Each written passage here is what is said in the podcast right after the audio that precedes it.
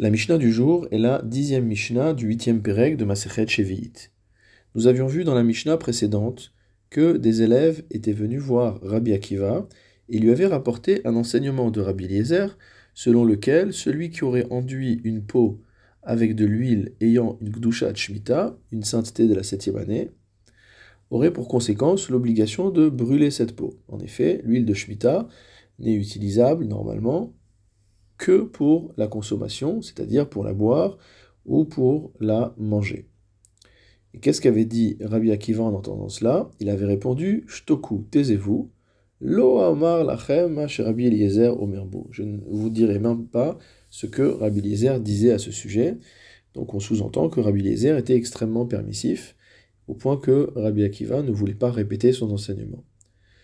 Dans la même veine, notre Mishnah continue et nous dit Ve'od amrou lefanav. On est encore venu rapporter à Rabbi Akiva Omer aya Rabbi Eliezer. Rabbi Eliezer disait On rappelle donc que Rabbi Eliezer était le maître de Rabbi Akiva Ha'ochel pat kutim ke'ochel besar chazir. Celui qui mange le pain des kutim, c'est comme s'il mangeait de la chair de porc.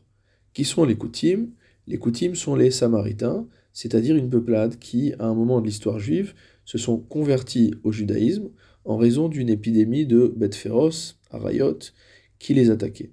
Par la suite, on a douté de la sincérité de leur conversion, et donc les coutumes ont une sorte de statut un peu intermédiaire.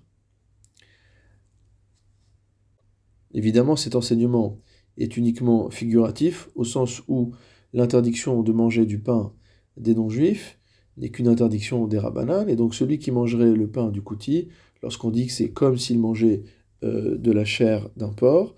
Ce n'est pas pour nous dire qu'on aura transgressé un lave de Raïta, une interdiction de la Torah, mais simplement pour nous dire qu'on sera passible d'une peine de bastonnade, makat mardout, midera banan, c'est-à-dire pour euh, la transgression d'une interdiction des chachamim. Amar lahem, à nouveau, Rabbi Akiva a répondu à ceux qui étaient venus lui rapporter cet enseignement Shtoku, taisez-vous. Lo omar lachem omerbo, je ne vous dirai même pas ce que Rabbi Eliezer dit à ce sujet. Comme le précise le Bertanoa, des Mekelbot fait, il est encore plus permissif que ce que vous pensez.